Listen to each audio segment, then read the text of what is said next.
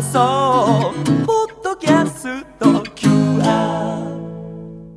火曜日のこの時間はリスナーご意見番いいねっか新潟。リスナーのあなたに知っていただきたい新潟県についての情報をお届けしております。あなたにも一緒に考えていただきたい新潟県についてのクイズもあります。お付き合いください。今日は新潟県で開催される第一の芸術祭のご紹介です。第一の芸術祭、越後つまりと呼ばれます新潟県十日町市津南町の里山を舞台に3年に一度開催される国際芸術祭なんですね。2000年に第1回が開催されて今回で6回目、7月26日から9月13日まで50日間にわたって開催されます。まあ、回を重ねるごとに増える来場者数、前回開催の2012年にはおよそ49万人に達しているということです。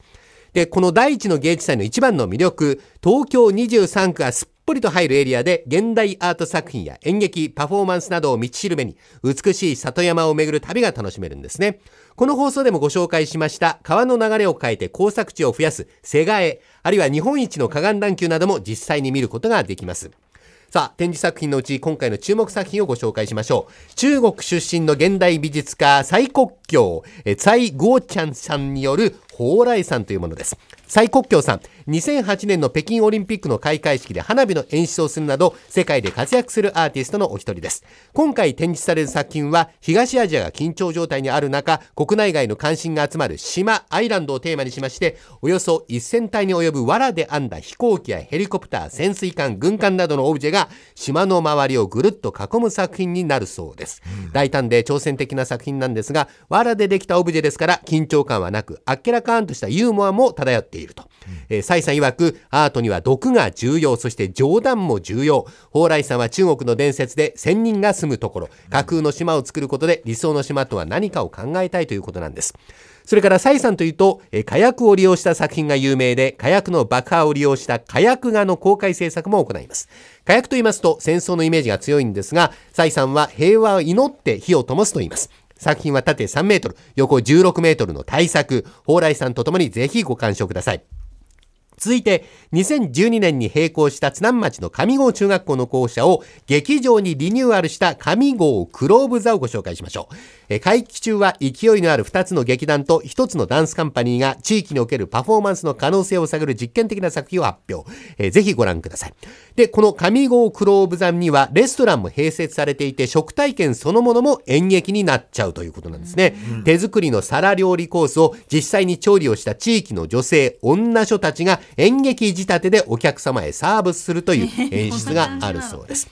第一の芸術祭、他にも前衛的な作品、子供たちが楽しめる作品など紹介したい作品やイベントが山のようにあります。紹介しきれませんので、ぜひ足を運んで体験してください。スタジオには第一の芸術祭で買える特別なお土産を用意していただきました。うん、えー、第一の芸術祭のデザインプロジェクトの一環で地元の名産品をクリエイターが新たなデザインをしております。天神林、吹きの塔羊羹、豚ジャーキー。うん、えー、十日町の祝いの時に歌われる天神林から名を取った祝い酒の天神林。この水引きをモチーフにデザインしております。縦のストライプが綺麗に入ってるんですけども、青、紫、白、えー、黄色、えー、ピンク。こういって非常にこの縦のラインの水引き、え綺麗ですね。飾りたい。ね、部屋にあるとインテリアとしてもいいですよね。うん、吹きの塔羊羹、地元で手摘みされた吹きの塔を甘さ控えめの白あんと合わせてあります。今、大滝さん召し上がっておりますが、うん、ほんのり香る吹きの塔の苦味が非常に美味しいということを、大人の羊羹。ですね。それから、豚ジャーキー、国産、高級国産豚。つまりポーク、え妻があると書いてつまりと読むんですが、つまりポークを地酒松の井の吟醸酒に漬け込んだもので、大人の雰囲気と親しみやすさを合わせ持つ、高貴な豚さんというキャラクターが高級感をアピールしながらもチャーミングで愛される商品となっております。めちゃくちゃ可愛いですね、このキャラ。もう、面長でスリムな、その豚さんがイメージキャラクターなんですけども、ね、ネクタイにジャケット姿、非常にかっこいいですね。ねこれ味も美味しいですよ。ちょっとピリ辛。ね。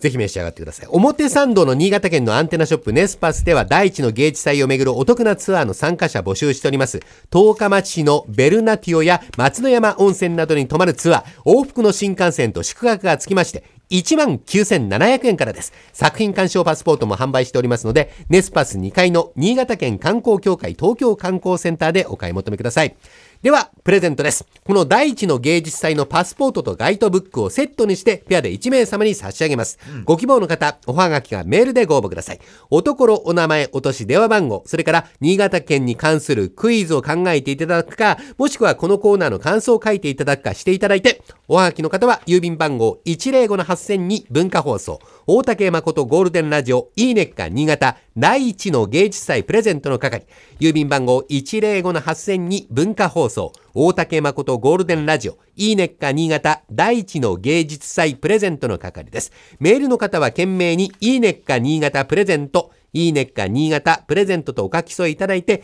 ゴールデンアットマーク JOQR.net、GOLDEN アットマーク JOQR.net までご応募ください。ではクイズです。第一の芸術祭多くのボランティアスタッフによって支えられているんですが作品の制作サポート展示作品のメンテナンスツアーガイドなどを行うこのボランティアスタッフの名前、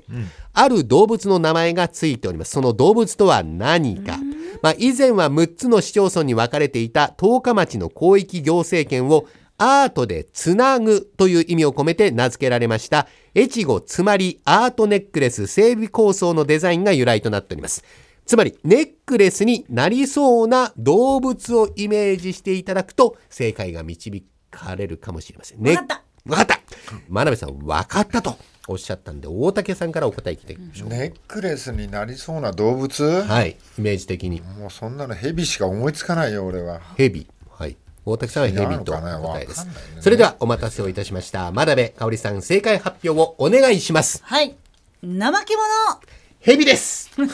えー、小ヘビ隊と言いまして、越後つまりには、ヘビを神聖な生き物、守り神とする地域があって、縁が良いということと、脱皮しながら成長するヘビに、当時市町村合併を控えた 6, 6つの市町村を重ねて、脱皮しながら力を合わせて大きくなっていこうという願いを込められた、越後つまりアートネックレス整備構想のデザインが、この小ヘビ隊の名前の由来となっております。まあ、一匹のヘビじゃなくて、何匹かのヘビがつながってという。確かにヘビが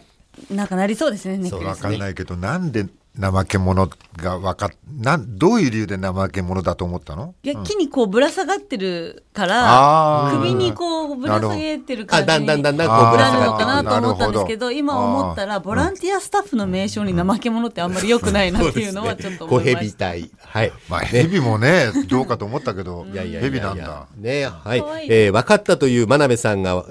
正解で、分かんねえって言った大竹さんが正解でした。はえー、ということで、えー、今週は第一の芸術祭ご紹介しました。来週以降もこの時間は新潟県の情報をお伝えしていきます。楽しみにしていてください。このいいねっか新潟のコーナー、文化放送のホームページでポッドキャスト配信されています。ぜひお聞きいただいて、新潟県について詳しくなってください。この時間はリスナーご意見番いいねっか新潟お届けしました。